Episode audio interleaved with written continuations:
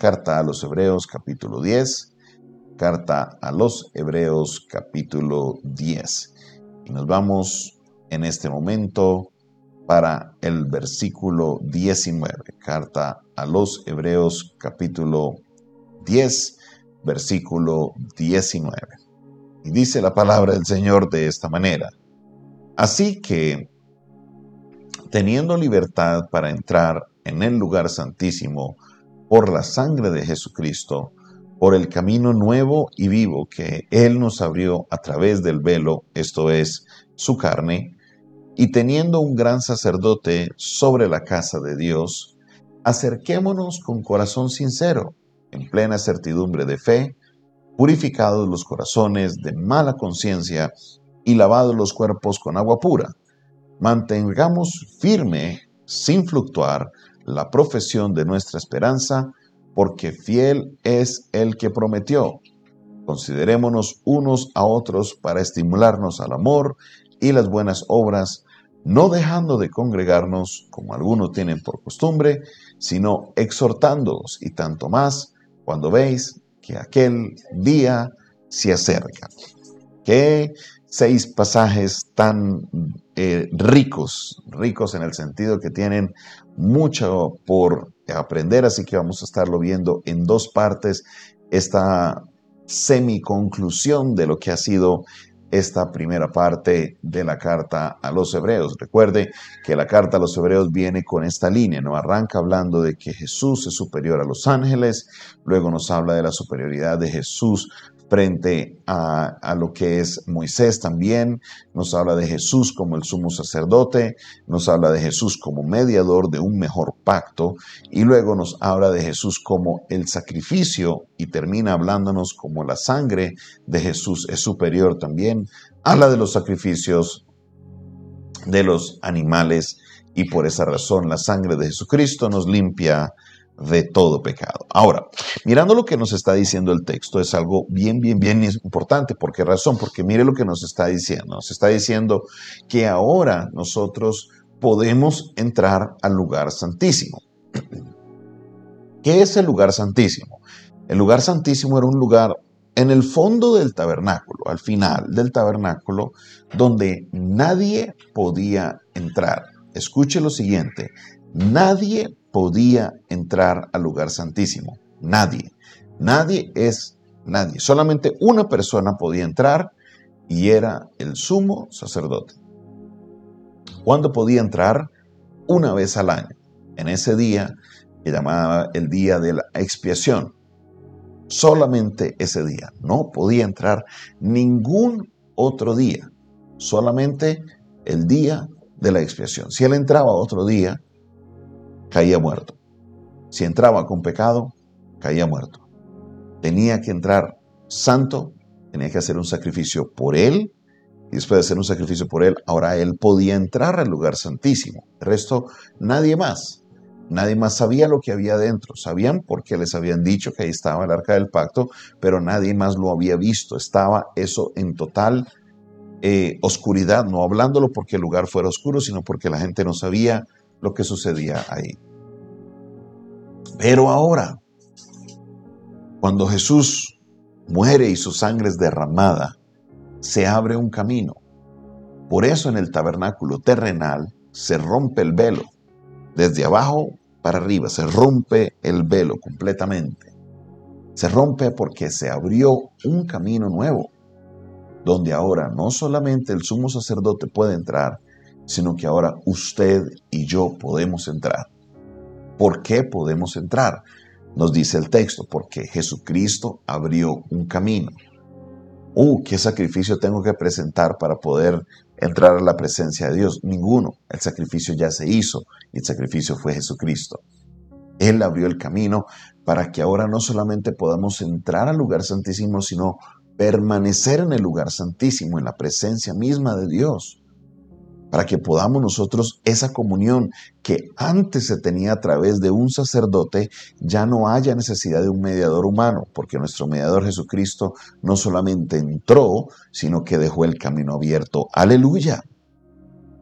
Esto es clave, esto es importante, porque Todavía muchos seres humanos quieren buscar de un mediador, necesitan o creen que necesitan de un ser humano para poder entrar a la presencia de Dios, de un sacerdote.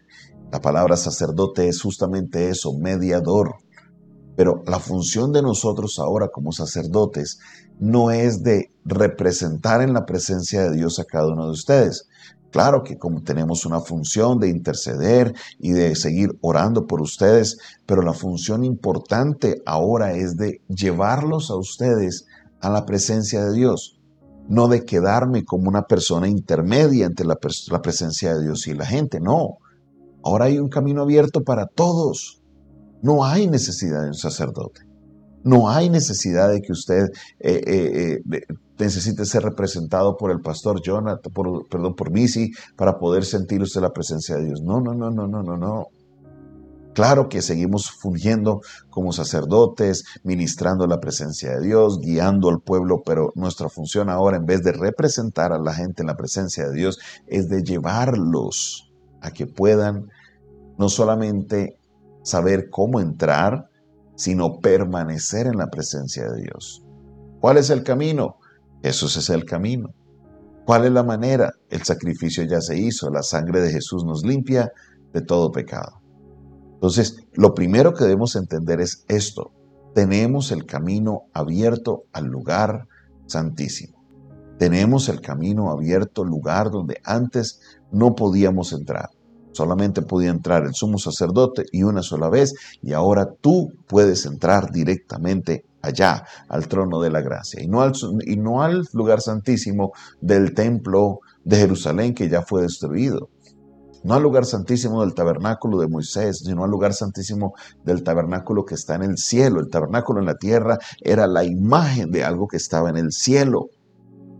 Y tú puedes entrar al lugar santísimo que está en el cielo donde puedes disfrutar de la presencia misma de Dios. Y esto es algo clave. ¿Por qué? Porque todo ser humano tiene un vacío en su corazón. Todo ser humano nace y vive su vida tratando de buscar ese algo que los va a llenar, ese algo que los va a hacer feliz. Y cuando tú aprendes a entrar al lugar santísimo en la presencia de Dios, te das cuenta que eso que te faltaba era la presencia de Dios en tu vida. Por eso la obra de Jesús es tan importante por eso la obra de Jesús es tan maravillosa. Por eso siempre declaramos de que solo Dios hace al hombre feliz.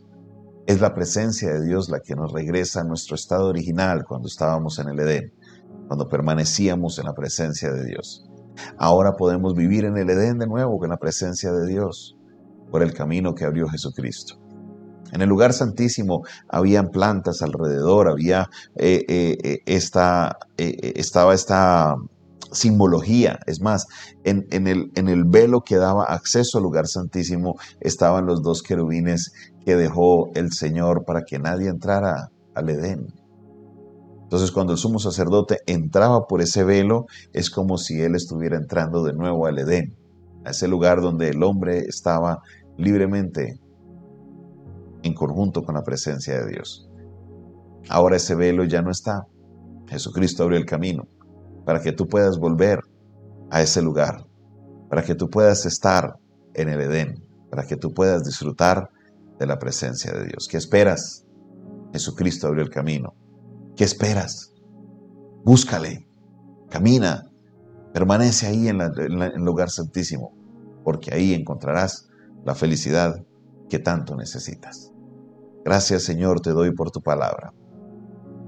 Gracias Dios porque nos enseñas, nos recuerdas de que tú abriste un camino por medio de Jesús para poder estar cerca de ti, de que tú Señor hiciste la obra para que nosotros pudiéramos ser llenos y completos en tu presencia. En tu presencia hay plenitud de gozo, delicias a tu diestra. Gracias Dios por la obra que hiciste. Gracias Señor porque abriste un camino. Te pido, Señor, que nos ayudes cada día a comprender más y más, Señor, y no desaprovechar la oportunidad que tenemos de estar y permanecer en el lugar santísimo. En el nombre de Jesús. Amén, amén y amén. Esta fue una producción del Departamento de Comunicaciones del Centro de Fe y Esperanza, la Iglesia de los Altares, un consejo oportuno en un momento de crisis. Se despide de ustedes su pastor y amigo Jonathan Castañeda, quien les bendice y les invita para que ustedes se suscriban a nuestro canal. No olviden hundirle el botón de suscribirse. Al lado de un botón, una campanita. Dale clic a la campanita así recibirás todas las notificaciones. Si quieres aprender más de nuestro ministerio, escríbenos al 316 316 617 7888. Si me escribes fuera de Colombia, no olvides añadir el más 57 316 617-7888. Se despide de ustedes, su pastor amigo Jonathan Castañeda y David Castañeda. Dios les bendiga, Dios les guarde.